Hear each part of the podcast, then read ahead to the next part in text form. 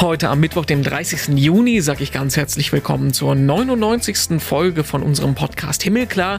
Ich bin Renato Schlegelmilch und ich erzähle mit euch Geschichten von Menschen im Corona-Alltag. Heute ist das Anne Burkhardt und eins vorweg, sie ist nicht die evangelische Päpstin. Ich denke, das Reformationsjubiläum selbst gezeigt hat, was heutzutage möglich ist, was ja keiner wahrscheinlich vor 100 Jahren noch für möglich gehalten hätte. Anne Burkhardt ist Pfarrerin in Estland und wurde letzte Woche gewählt als neue Generalsekretärin vom Lutherischen Weltbund und steht damit 77 Millionen Christen in knapp 150 Ländern vor. Was sie über die Katholiken denkt und was sie als erste Frau in ihrem Amt verändern will, darüber reden wir gleich. Vorher gucken wir noch in die Schlagzeilen. Was hat sich getan in der katholischen Welt?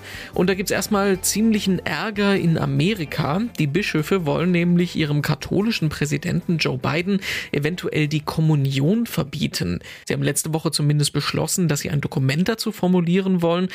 Biden vertritt mit seinen Demokraten ein liberales Abtreibungsrecht. Das geht gegen die katholische Lehre und das stört die Bischöfe, gerade bei einem katholischen Präsidenten. Darf der Präsident ab jetzt nicht mehr in die Kirche gehen? Doch, denn am vergangenen Sonntag sind die Bischöfe auf einmal spontan zurückgerudert. Das stimmt nicht, man will beiden auf keinen Fall die Kommunion verbieten. Warum jetzt dieser Geisteswandel? Unter anderem wollen die Bischöfe nicht auf Konfrontationskurs mit dem Vatikan gehen, der bei dem Thema ein bisschen anders aufgestellt ist. Und sie wollen auch keinen Streit mit dem Heimatbischof von Joe Biden. Der hat nämlich hier das letzte Wort und sagt, bei ihm ist der Präsident immer willkommen, auch zur Kommunion. Was denkt eigentlich der Vatikan über all das, was gerade bei uns in Deutschland passiert? Auf die Frage hat sich Bischof Betzing, der Vorsitzende der Deutschen Bischofskonferenz, letzte Woche Antworten holen können. Der war nämlich relativ spontan von Papst Franziskus vorgeladen. Betzing sagt, es ging um die Reformen vom synodalen Weg und der Papst unterstützt diese Reformanliegen. Beobachter vermuten aber, dass es bei dem Gespräch natürlich auch um das Erzbistum Köln und den Streit rund um Kardinal Wölki gegangen sein kann. Die päpstlichen Visitatoren, die haben ihre Arbeit in Köln ja gerade beendet und da würde ein Gespräch mit dem Chef der deutschen Bischöfe eigentlich ganz gut ins Bild passen. Ob das jetzt stimmt oder nicht, das wissen nur Bischof Betzing und der Papst. Ähnlich viel Spannung wie bei dem Gespräch wird es auch gestern Abend in Berlin gegeben haben. Da gab es nämlich nicht Besuch vom Papst, aber vom zweiten Mann im Vatikan, von Kardinalstaatssekretär Pietro Parolin. Warum? Deutschland feiert 100 Jahre diplomatische Beziehungen mit dem Heiligen Stuhl. Und neben Parolin waren auch Kardinal Marx, Bischof Betzing und Kardinal Wölki dafür in Berlin geladen. Der Anlass 100 Jahre diplomatische Beziehungen mag ein wenig dröge klingen, aber bei der Personalzusammensetzung wird es garantiert auch andere Gesprächsthemen noch gegeben haben. Und ich freue mich sehr, dass wir im Podcast heute sprechen mit Anne Burkhardt, der gewählten neuen Generalsekretärin vom Lutherischen Weltbund. Grüß Gott, schönen guten Tag. Guten Tag. Sie äh, wurden in der vergangenen Woche gewählt. Die Aufgabe ähm, treten sie jetzt erst, ich glaube, zum November an. Aber erstmal grundsätzlich gefragt, äh, der Lutherische Weltbund, Sie bestehen aus knapp 150 Gliedkirchen, 77 Millionen Mitglieder sind das. Und Sie ähm, als Generalsekretärin ähm, stehen quasi gemeinsam mit dem Präsidenten an der Spitze. Kann das, heißt das, man kann Sie als lutherische Päpstin so ein bisschen bezeichnen? Diese Frage ist mir in der letzten Woche schon mehrmals gestellt worden. Aber da ja doch unsere Gemeinschaft etwas anders aufgebaut ist, äh, ist äh, dieser Vergleich, glaube ich, nicht ganz passend. Also falls man, äh, falls man diesen Vergleich nun bringen möchte, dann würde es vielleicht eher dem Präsidenten zutreffen, aber, aber nicht unbedingt dieser Position.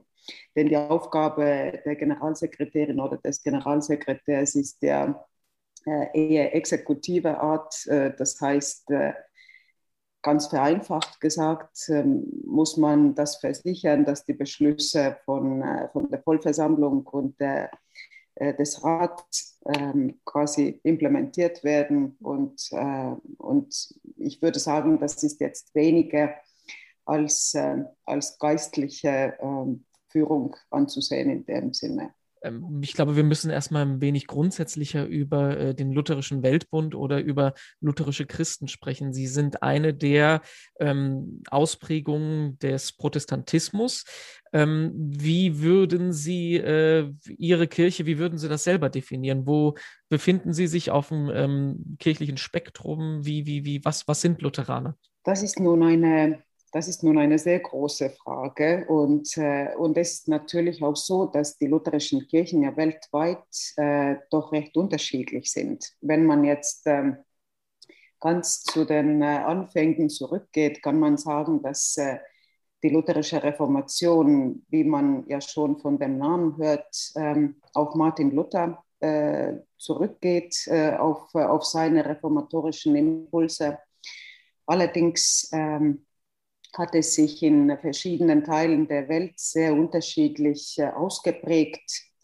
Zum Beispiel in, äh, in Skandinavien sind ja äh, die meisten Kirchen quasi gleich mit der Reformation mitgegangen, wodurch auch die Bischöfe sich reformiert haben. In, in Deutschland sah es ja etwas anders aus. Und ganz anders sieht es wiederum aus bei, äh, bei neueren Kirchen in, in Afrika und in Asien. Äh, die allerdings gerade ja zu den großen und wachsenden Kirchen gehören. Aber im Großen und Ganzen kann man, denke ich, sagen, dass, ähm, äh, dass die lutherischen Kirchen aus der äh, Reformation ausgewachsen sind und theologisch gesehen liegt sehr starke Betonung auf, ähm, auf der unverdienten Gnade Gottes und, und darauf, dass man aus Dankbarkeit für diese Gnade sich äh, dem Dienst dann an Mitmenschen äh, zur Verfügung stellen soll. Mir hat mal jemand erklärt, die Lutheraner wären auf dem protestantischen Spektrum so am ehesten noch an den Katholiken dran, weil sie unter anderem an die äh, Realpräsenz beim Abendmahl denken. Ist das zu einfach ausgedrückt oder kann man das so ein bisschen in die Richtung schieben? Ich denke, in gewisser Hinsicht ähm, äh, stimmt es tatsächlich. Meistens wird das ja eher von Anglikanern behauptet, dass die ähm, den, der, römischen, der römisch-katholischen Kirche näher stehen.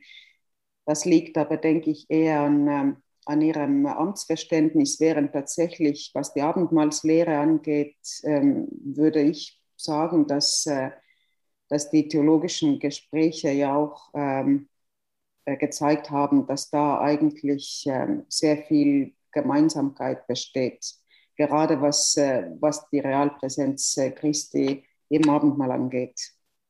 Über Ökumene können wir gleich noch weitersprechen. Da, mit dem Thema haben Sie sich viel befasst. Ich würde aber erstmal auf Sie als Person gucken. Sie ähm, sind äh, Pfarrerin in Estland. Ihr Mann kommt aus Deutschland. Äh, deswegen sprechen Sie wahrscheinlich neben dem Studium in Deutschland auch so gut Deutsch.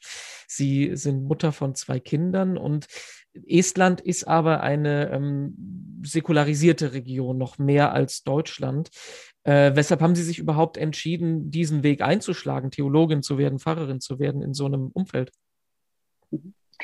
Äh, ich komme ja selbst äh, auch aus einer säkularisierten Familie und, äh, und mein Weg zur Kirche fing ähm, eigentlich während de, des Gymnasiums an. Und äh, das, war, das war so eine Zeit des äh, Suchens, könnte man sagen. Und, und die Kirche war ein Ort, ähm, die tatsächlich äh, auf existenzielle Fragen Antworten geboten hat, beziehungsweise einen guten Raum angeboten hat, äh, diese Suche voranzutreiben.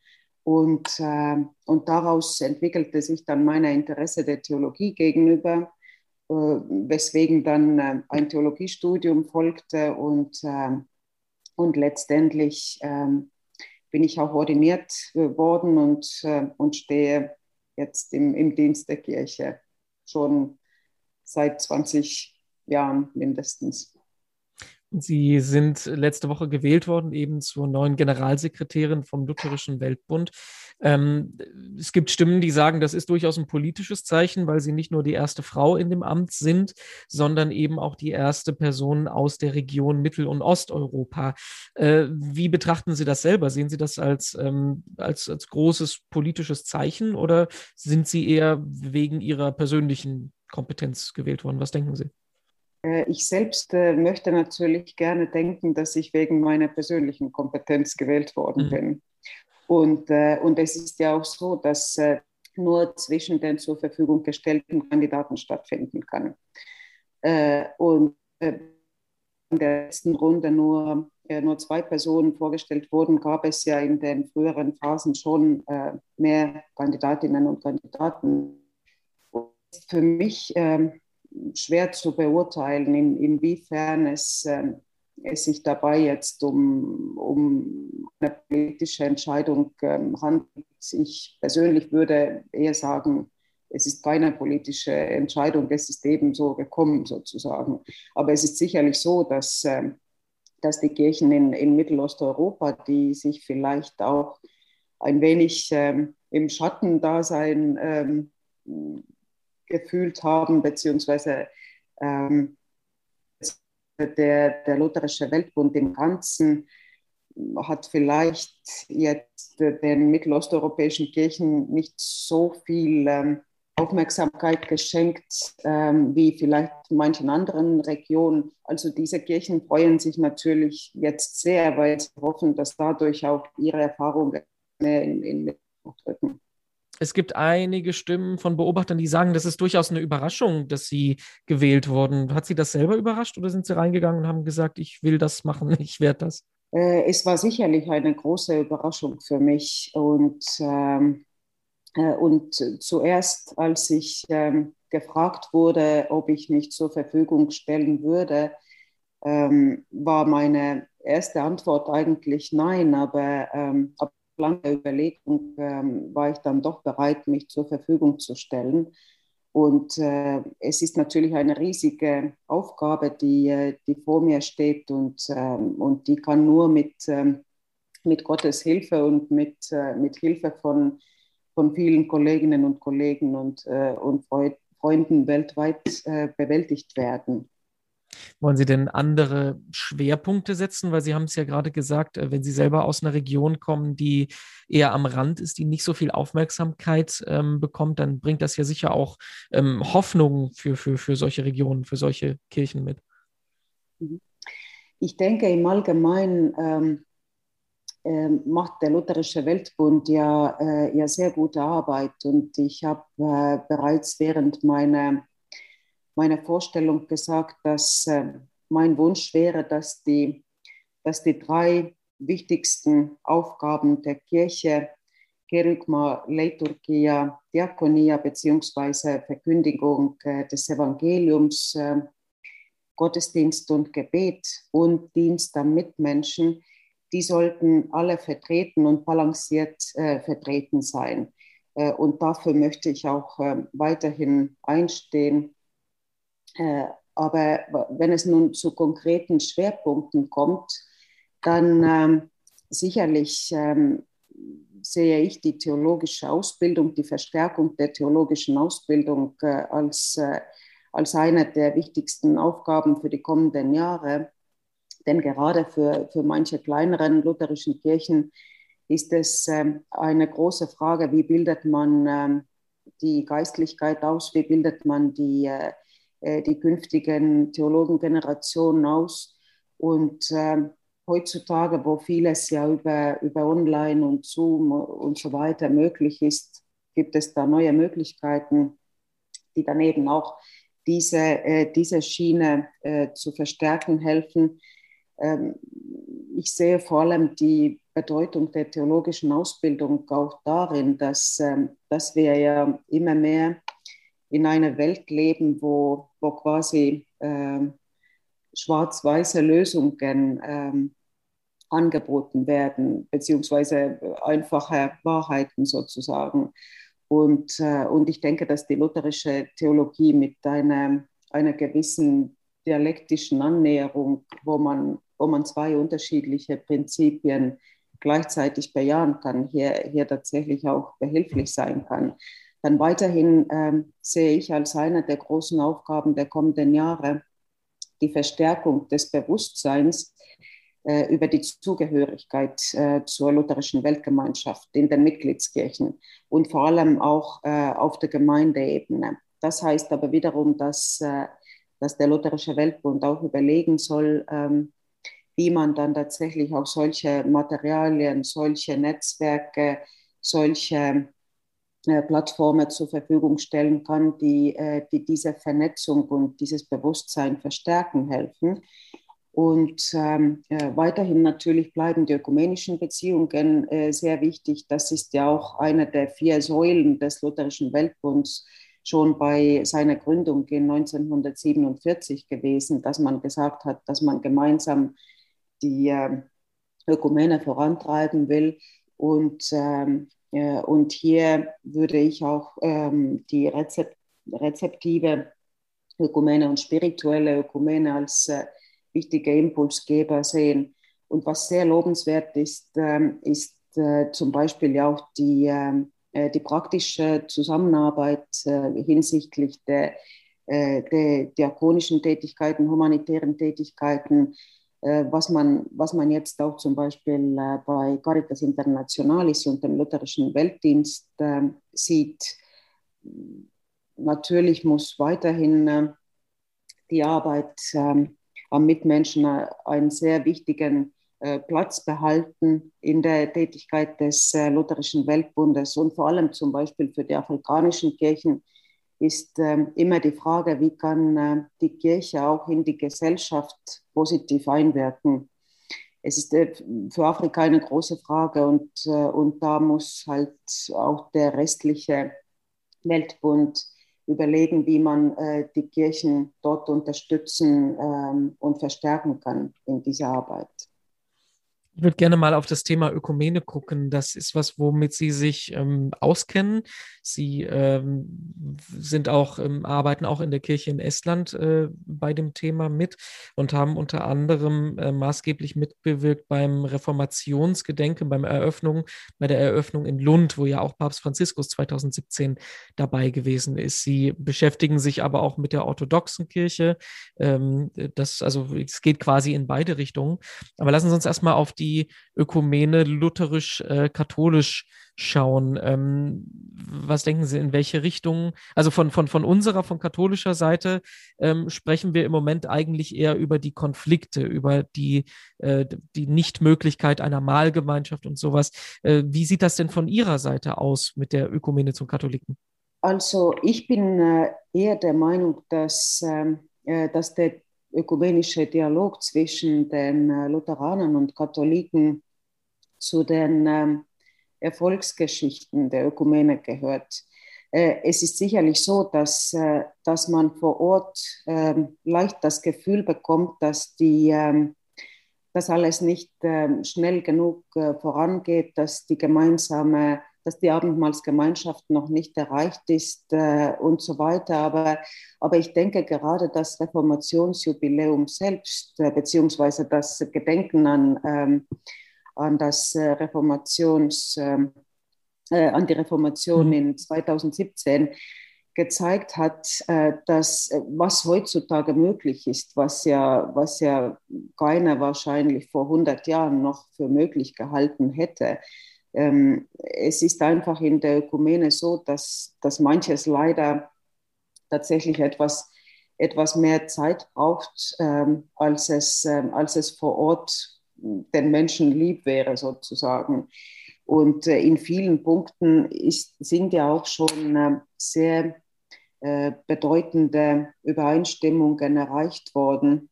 Und es, äh, es ist klar, dass es noch äh, große Themen Themeneinheiten wie, äh, wie Ekklesiologie, Kirchenverständnis und Amtsverständnis bleiben, woran man weiter arbeiten soll. Äh, und was natürlich tatsächlich, ähm, finde ich, auch ein, ein brennendes Problem darstellt, sind die pastoralen Fragen. Äh, gerade in Deutschland, wo es ja sehr viele konfessionsverschiedene Ehen gibt, ist es auch natürlich eine eine Frage, die, die sehr viele Menschen persönlich betrifft, äh, dass, dass es noch keine offizielle Abendmahlgemeinschaft gibt zwischen der evangelischen und katholischen Kirche. Und, äh, und es ist schon ja manchmal eine große Belastung auch äh, für die Gewissen der Menschen, wenn sie dann äh, trotz des Fehlens des offiziellen Erlaubnisses sozusagen dennoch gemeinsam zum Abendmahl gehen.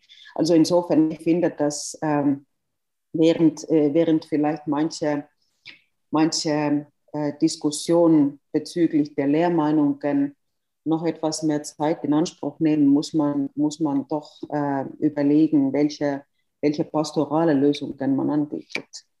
Welche Erfahrungen haben Sie da mit äh, Papst Franziskus gemacht? Also ich habe es ja angesprochen, Sie haben ja in Lund die Veranstaltung äh, ähm, mit vorbereitet und das war ja von katholischer Seite auch ein sehr, sehr großer Schritt, dass ein katholischer Papst zur Eröffnung des ähm, evangelischen Reformationsgedenkjahres geht. Mhm. Äh, ich muss sagen, dass ich ähm, ich damals äh, jetzt nicht äh, direkt äh, für, die, für die Vorbereitung des Lundereignisses verantwortlich war, weil, weil ich damals ähm, eher mich, weil ich mich damals eher mit dem Reformationsjubiläum als Ganzem und vor allem innerhalb der lutherischen Gemeinschaft beschäftigt habe. allerdings habe ich das natürlich sehr sehr nah mit, äh, mitfolgen können. Und, äh, und ich denke, es, war, es hatte wirklich eine, ein sehr hohes symbolisches Wert, dass Papst Franziskus in Lund anwesend war, anwesend war. Und das war in gewisser Hinsicht wirklich wie die Verkörperung des Dialogdokumentes aus 2013 vom Konflikt zur Gemeinschaft. Denn, denn alleine dieses Dokument äh, ist ja, finde ich, schon ein, äh, ein Meilenstein äh, in, ähm, in den lutherisch-katholischen Beziehungen, weil es ja wirklich der erste Versuch war, gemeinsam die ähm, Geschichte der Reformation beziehungsweise die Reformationsgeschichte zu erzählen seitens der Katholiken und der Lutheraner. Dann, Frau Burkhardt, lassen Sie mich noch die Abschlussfrage fragen, die bei unseren äh, Podcast-Gesprächen immer die gleiche ist. Die können Sie interpretieren, in welche Richtung Sie wollen. Vielleicht in Richtung Ökumene, vielleicht äh, in Richtung der Pandemie. Was bringt Ihnen persönlich Hoffnung? Mir persönlich äh, bringt der Glaube äh, Hoffnung. Äh, der Glaube daran, dass, ähm, dass Christus da ist, dass Christus ähm, bei uns ist und dass wir tatsächlich uns Jesus Christus vor Augen malen sollen äh, und dadurch äh, Hoffnung gewinnen, dadurch äh, einander annehmen, wie Christus selbst uns angenommen hat. Ich finde, ich finde wenn man ähm, in, in der heutigen Welt und äh, in der heutigen Lage, wo, wie ich gesagt habe, sehr vieles ähm, sehr ähm, quasi ähm, plakativ dargestellt wird, beziehungsweise sehr äh, kontrovers äh, und äh, sehr vereinfacht äh, polarisiert dargestellt wird. Äh, da, muss man, da muss man darauf gucken, was verbindet. Und, äh, und für die Christen ist es immer Jesus Christus mit seiner Gnade. Ja, soweit unser Gespräch heute mit der neuen Generalsekretärin des Lutherischen Weltbundes, Anne Burkhardt. Herzlichen Dank dafür. Mehr zum Thema gibt's auch zum Lesen auf domradio.de und auf katholisch.de. Auf himmelklar.de gibt's alle 99 Podcast-Folgen von uns jetzt zum Anhören. Ja, und die nächste, die hundertste Folge gibt's dann heute in einer Woche. Katharina Geiger ist dann dran. Ich bin Renato Schlegelmilch, sag danke fürs Zuhören und wünsche eine schöne Woche.